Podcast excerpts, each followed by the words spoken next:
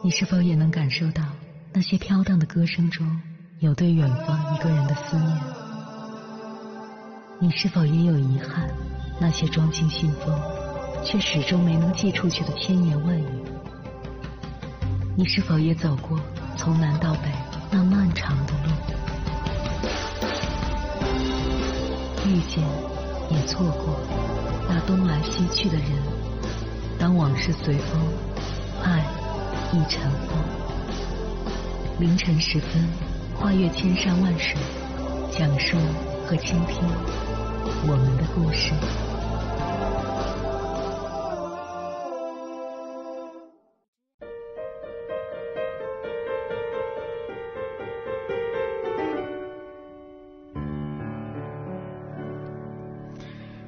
你有没有这种经历？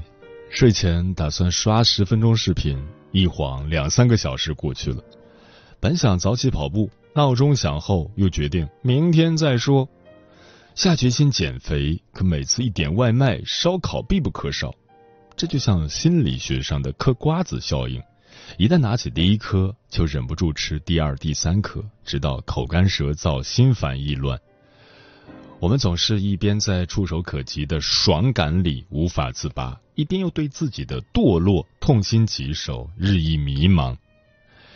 硅谷多巴胺实验室创始人布朗曾做过一个实验，他把神经科学理论应用到代码中，比如适时的点赞、虚拟的货币等奖赏机制，然后根据大数据算法，成功的让用户一直停留在喜欢的娱乐里。在如今这个网络时代，人很难抗拒这种浅层快乐的诱惑。你想学习，各种信息推送层出不穷；你想减肥，美食主播轮番引诱你。这就好像有个熟知你的损友，总能踩准你的喜好，让你当下快乐了，事后却后悔莫及。博主进化说过一段醍醐灌顶的话：人在天赋上差距并不大。但最终的成就却相去甚远。除了境遇、运气等，最根本的在于，有些人走在了追求多巴胺的路上，而有些人却选择了内啡肽。什么是多巴胺？什么是内啡肽？它们都是重要的神经递质，都能够影响我们的情绪状态和感受，对我们的行为产生影响。区别在于，内啡肽主要参与。疼痛调节和情绪调节类似于止疼药，而多巴胺更多的与奖赏系统和动机行为有关，类似于兴奋剂，所以后者更容易成瘾。把时间消耗在浅层娱乐上，一年到头不是活了三百六十五天，更像是活了一天，重复了三百六十四遍。有一个网友曾发帖说自己毕业后找了份。很清闲的工作，每天朝九晚五，一下班就开始玩手游，一局接着一局。瘾上来时，甚至编瞎话请假也要打。结果实习期没过就被同龄人 PK 掉了。可失业后，他仍无法摆脱游戏的诱惑，一边啃老，一边在虚拟世界中寻求刺激。转眼一年过去了。当他得知一起入行的同事早已升职加薪时，倍感失落，于是来网上大吐苦水：“我是不是废了？太厌恶现在的自己了。”追求多巴胺的快乐，核心就是一个“爽”字，不需要任何努力去享受就完事儿。可世上没有白吃的午餐，你预知的满足，都需要加倍的痛苦来偿还。媒体人古典曾分享过自己的创业经历。当时他已经有份轻松且高薪的工作，却时常在安逸中感到不安，怕被这种舒适生活捧杀的他，决定辞职下海，主动受虐。遇见难搞的甲方，通宵熬夜修改方案；面对不熟悉的领域，放低身段，从头学起，最终成长为了知名商业教练。活得忙碌且快乐，平坦大道好走，爬坡小路难行，但选择后者，你才有机会去山顶见识更美的风景。就像亚里士多德所讲的，在追求快乐上，和动物相比，人追求的快乐应该更高级和伟大。多巴胺快乐门槛极低，轻易走进去只会落入欲望的泥潭；内啡肽快乐门槛看似很高，但你一步一步爬上去，却能收获安定的内心，更好的自己。因为只有经过刻苦努力获取的快乐，才能让人不怕失去，心安理得。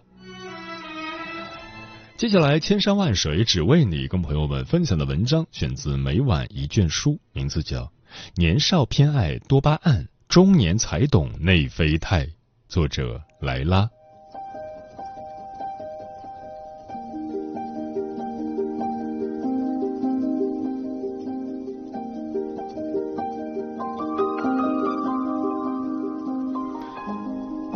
前阵子我去大西北转了一圈，发现一个现象。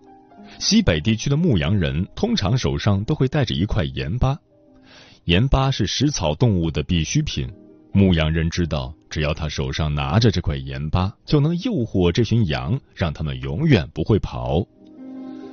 在我们的生活中，有太多的东西像这块盐巴一样，让人沉沦又束缚其中。打一把游戏，刷一会儿短视频，看一部电视剧，都能让你瞬间感觉很爽。但时间长了，你就会陷入浑浑噩噩、迷茫、空虚的境地。其实，这些上瘾性行为的背后，都是因为一种人体激素——多巴胺。多巴胺是最廉价的毒药，它能让我们毫不费力的感受快乐，也能拉扯着我们不断下沉。真正长远的快乐来自内啡肽。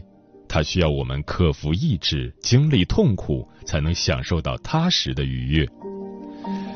有句话说：“少年偏爱多巴胺，中年才懂内啡肽。”经历的越多，就越明白，真正的快乐不是被多巴胺控制的低级消遣，而是内啡肽带来的高级快乐。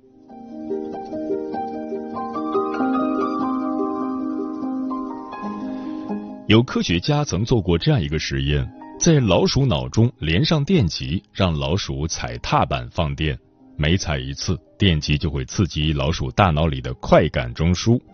结果，老鼠以每分钟几百次的速度踩踏，最后直接力竭而亡。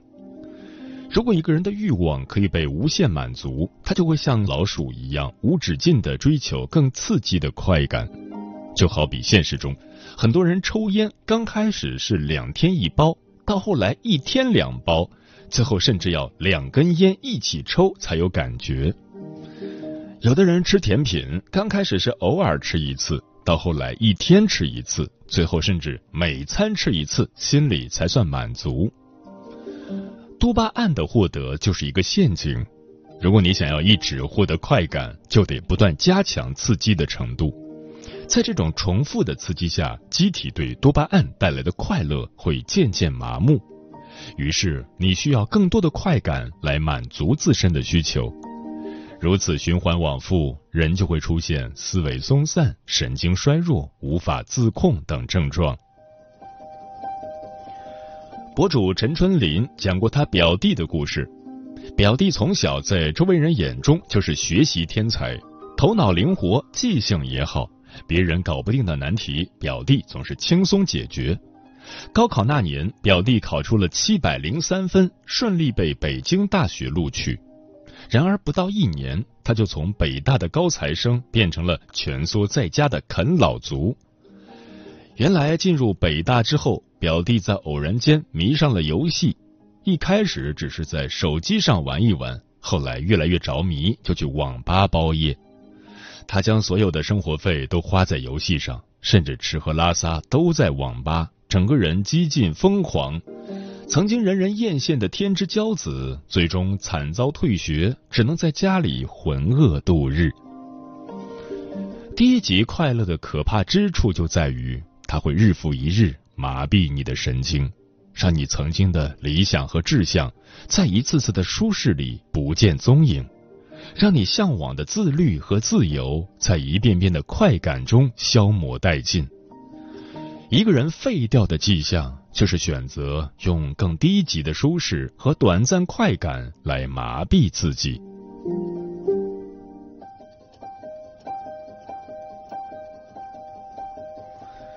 作家李小一有一次去宜宾出差，当天晚上有同事拉他去吃夜宵，他当时也很想去吃，但是犹豫了半天，最终回绝了。我要是二十岁就一起去了，看我四十三岁了，好状态得靠自律保持。我明白，现在的自己一定要追逐内啡肽，而不是多巴胺。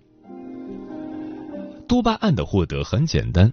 一杯奶茶，一场熬夜，一把游戏，稍微放纵就能满足。可这些只会一天天的破坏你的身材，损害你的健康，消磨你的意志力。最后，你不得不接受别人处处吊打你的事实。内啡肽的获得看似艰难，它需要你摒弃垃圾快乐，用专注的精神去做好一件事。这个过程可能开始会有一些痛苦。但是坚持下来，你就能成就截然不同的自己。知乎答主唐宝儿之前在某通信公司当临时工，没有社保与奖金，但工作简单，日常也没啥压力。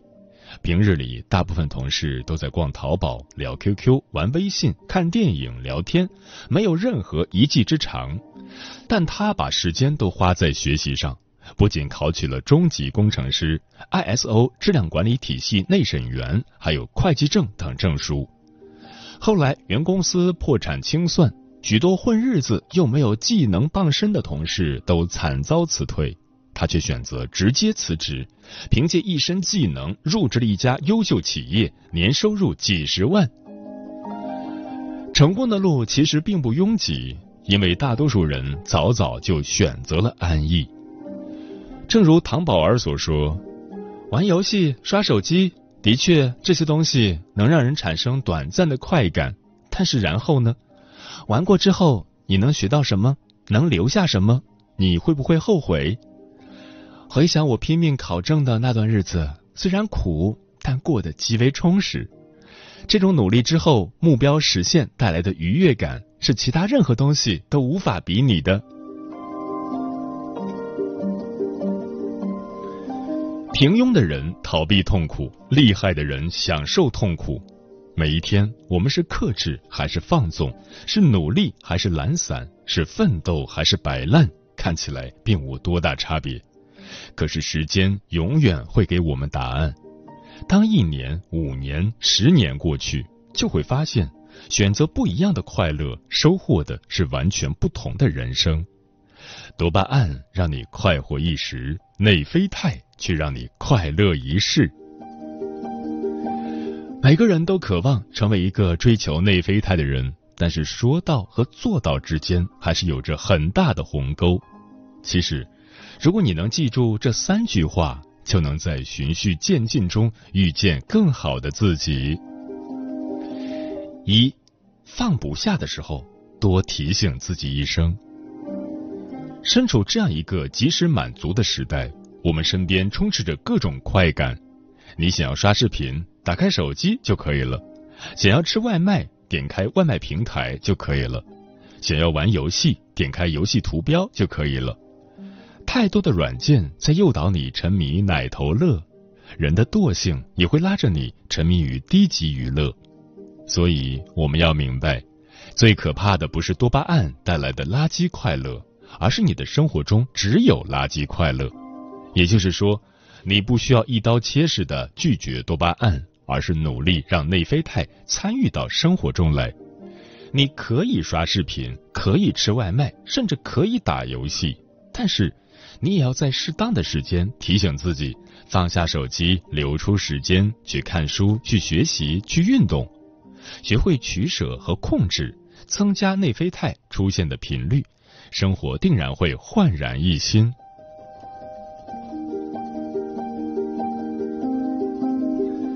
二不想动的时候，再往前走一步。当你实在不愿意去健身时，当你觉得看书昏昏欲睡时，当你准备再一次拖延时，这些其实都是你分泌内啡肽绝好的时机。因为你只要再往前走一步。你就能真正品尝到痛苦的滋味，而这种痛苦会带领你进入到生命的另一个层次。山本耀司说过：“做一个自由而自律的人，势必靠决心认真的活着。你所渴望的改变，需要从现在开始改变，不拖延，不等待，不逃避，才能踏上追求内啡肽的道路。”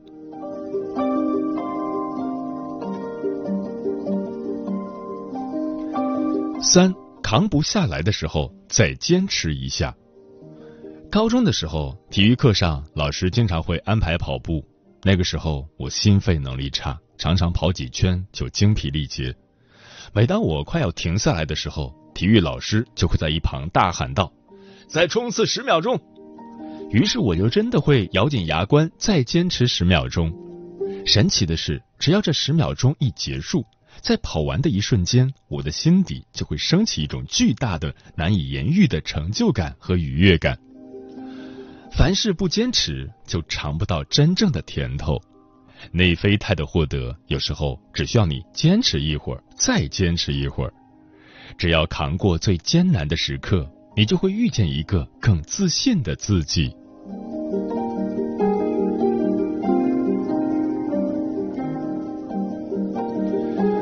有人说，人生有两杯必喝之水，一杯是苦水，一杯是甜水，没有人能回避得了。区别是，喝甜水和喝苦水的顺序不同。有人先喝甜水，再喝苦水，而有的人先喝苦水，再喝甜水。选择多巴胺，就像选择那先甜后苦的人生。在年轻的时候享尽欢愉，年老时却会陷入潦倒落寞的境地。选择内啡肽。就像是选择先苦后甜的人生，即便眼下痛苦煎熬，但只要扛过一时的磨练，最终能尝到生活赐予的甜蜜。从现在开始，选择内啡肽，过更有意义的人生。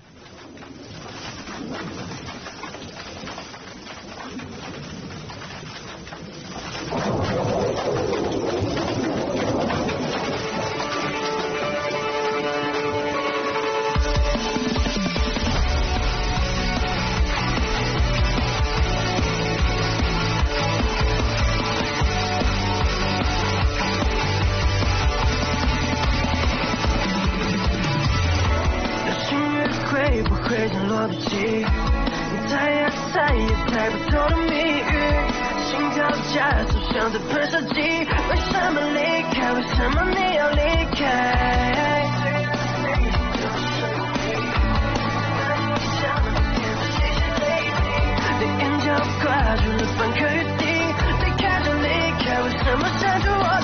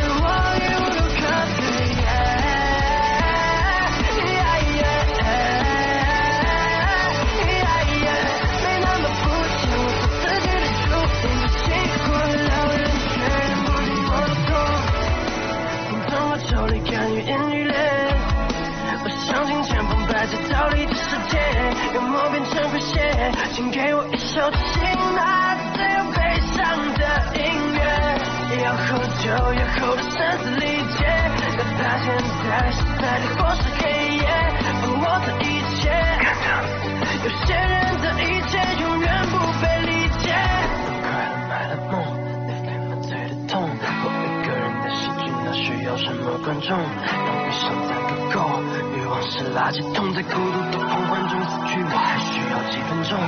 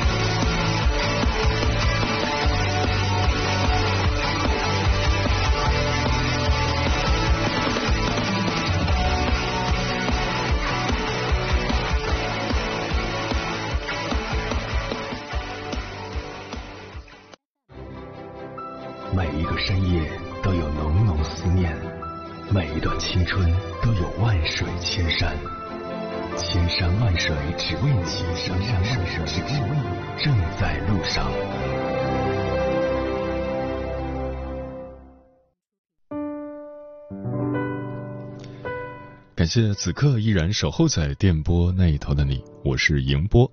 今晚跟朋友们聊的话题是如何摆脱不健康的上瘾行为。微信平台中国交通广播，期待各位的互动。沉默少年说，想要摆脱不健康的上瘾行为，首先需要认识到其危害性。上瘾行为可能导致身体和心理上的损害，影响日常的生活和工作。其次，可以寻求专业帮助，比如心理咨询或康复治疗，了解如何摆脱上瘾行为。最后，建议建立健康的生活习惯。比如规律作息、均衡饮食、适量运动，这些对降低上瘾行为都是有帮助的。电波里的小五说：“确实，不良的习惯一旦成瘾，习惯了逃避，即使成年了，多年后也无法戒除，会过得非常痛苦。我们可以将精力转移到人际关系上面，包括亲密关系、亲子关系、朋友关系、同事关系等等。”也可以转移到一些健康的兴趣爱好上面，比如体育运动、绘画、学习乐器、摄影等等。步行看客说：“别的还好说，要是不让我喝咖啡，那就太难为我了。我也没有其他的嗜好，每天能喝杯现磨咖啡，确实是个幸福时刻。这个习惯其实也挺好的，适可而止，一杯嘛，又不是说一天喝无数杯。”罗翔老师曾问网友：“你是喜欢看言情小说、听爆笑段子，还是喜欢读莎士比亚？”不少人立马选择了前两者。再问：“如果选一个留给孩子呢？”几乎所有人都选择了莎士比亚。回到生活中，花一周啃完一本名著，跑步半年瘦了十斤是快乐；刷视频、打游戏、吃夜宵、买买买也是快乐。你又会选哪种？那些不健康的上瘾行为所迷恋的，都是让你瞬间爽的东西。真正健康的快乐，则是付出恒久努力后的回报。明明不想动，还坚持去健身；明明很累，还爬起来去学习；明明想躺平，还坚持把工作干好。当你学会远离多巴胺，靠近内啡肽。相信我，你会感受到脱胎换骨的自由。时间过得很快，转眼就要跟朋友们说再见了。感谢你收听本期的《千山万水只为你》，晚安，夜行者们。那年十六怀揣一场美梦，在异乡中浑身发热，跟随着内心。的节奏游走，把烦忧抛之于脑后，不可能退后，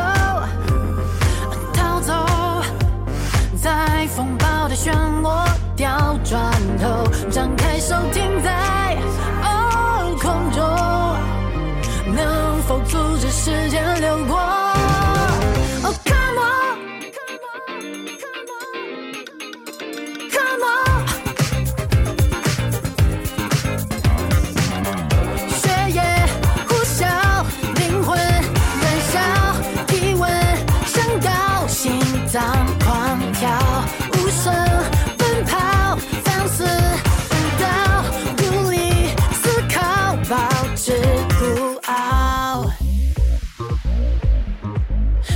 牵的手推着我往前走，磨平棱角，重塑性格。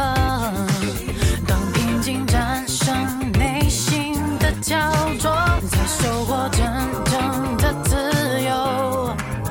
被生活拉扯，哦，交锋，身心像是受潮的烟火，燃烧着火光。却足够我重温旧梦。